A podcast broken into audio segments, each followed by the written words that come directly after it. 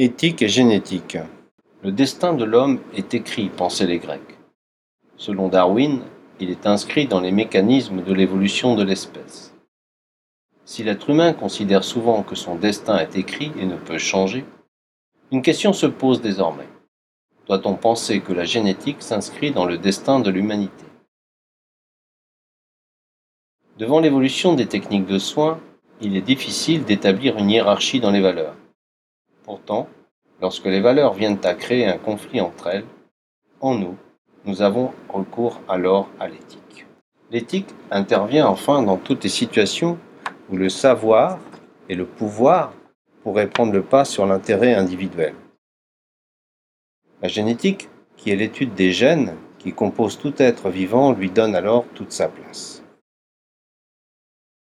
L'ensemble des activités visant à limiter la diffusion des mauvais gènes dans une population porte le nom d'eugénisme, terme dont on retient une connotation négative depuis la Seconde Guerre mondiale. Chacun se rappelle les horreurs commises au nom de l'eugénisme et du racisme, au nom des gènes. Ainsi basé sur la responsabilité des conséquences de ces activités quant à l'environnement mais aussi à l'humanisme, l'éthique de la génétique se retrouve dans le concept de devoir. L'eugénisme original se fixant pour but non pas l'élimination des sujets au patrimoine insuffisant, mais l'augmentation du potentiel génétique par apport de gènes améliorateurs. Après-guerre, les effrois des sociétés démocratiques découvrent l'étendue des dégâts provoqués par les idéologies nazies et elles vont participer à l'essor des sciences biologiques, notamment de la génétique. Durant plus de 20 siècles, la tradition hippocratique a promu une conception de la responsabilité médicale s'appuyant à la fois sur le respect de devoirs moraux, de confidentialité et de protection de la vie et de la santé. Au cours des années 1970, cette conception de la responsabilité médicale est apparue insuffisamment adaptée au développement des biotechnologies. Le corps médical fut très rapidement confronté à des conflits et des dilemmes moraux inédits, mettant en jeu sa responsabilité éthique face aux nouvelles possibilités d'intervention sur le vivant. Le pluralisme social qui caractérisait la société libérale et démocratique des années 1970 s'est tourné vers la recherche de normes morales, philosophiques et religieuses au-delà des convictions personnelles, que sont le respect de la personne humaine, la promotion de la vie et de la santé et le devoir de traiter les personnes de manière équitable. Ces normes ont été conçues pour se décliner dans la pratique médicale et paramédicale à travers le respect des principes moraux suivants.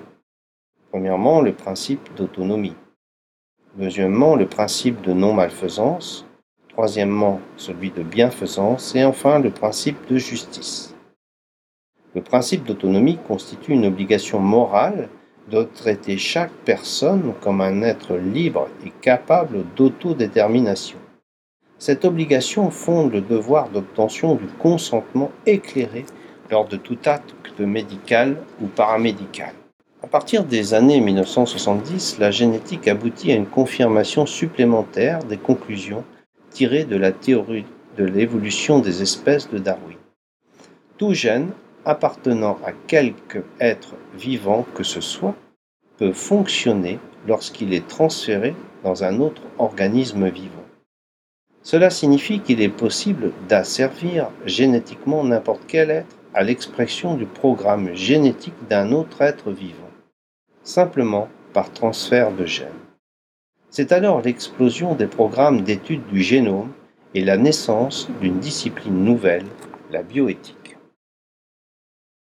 Ce terme, bioéthique, apparu pour la première fois en 1970 dans un article d'un spécialiste en oncologie nord-américain, von Ressler Potter, Potter estimait alors nécessaire de fonder une science nouvelle, une science de la survie, qu'il a proposé de nommer bioéthique, et qui devait reposer selon lui sur une alliance du savoir biologique et des sciences humaines. La possibilité de prévoir le destin des individus a un intérêt considérable. Pour nombre de secteurs d'activité, en exemple, l'assurance, la banque privée, qui sera tentée d'établir des groupes à risque probable afin de définir des tarifs différentiels selon le génome.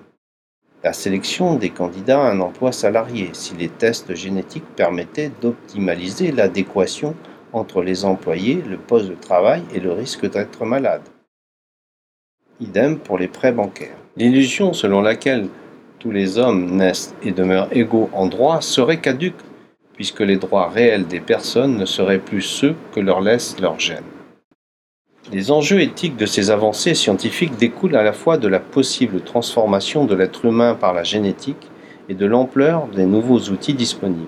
Les gènes sont des déterminants de propriétés biologiques, mais n'oublions pas que celles-ci varient en fonction d'un élément majeur, l'environnement de l'être humain.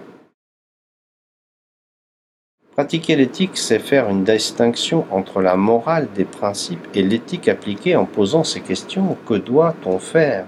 Qu'est-ce qui est bien. C'est aussi se référer aux valeurs pour garder la finalité qui est le respect de l'humain dans son entièreté. C'est se permettre de questionner ce que la morale prescrit en se donnant la possibilité de réfuter une attitude morale communément admise pour un cas particulier. Certains posent la question, la médecine est-elle seulement faite pour soigner ou pour transformer, en essayant de conduire l'être humain vers un transhumanisme puis vers l'immortalité On pourra lui répondre que transformer l'homme malade en homme sain, c'est aussi le soigner.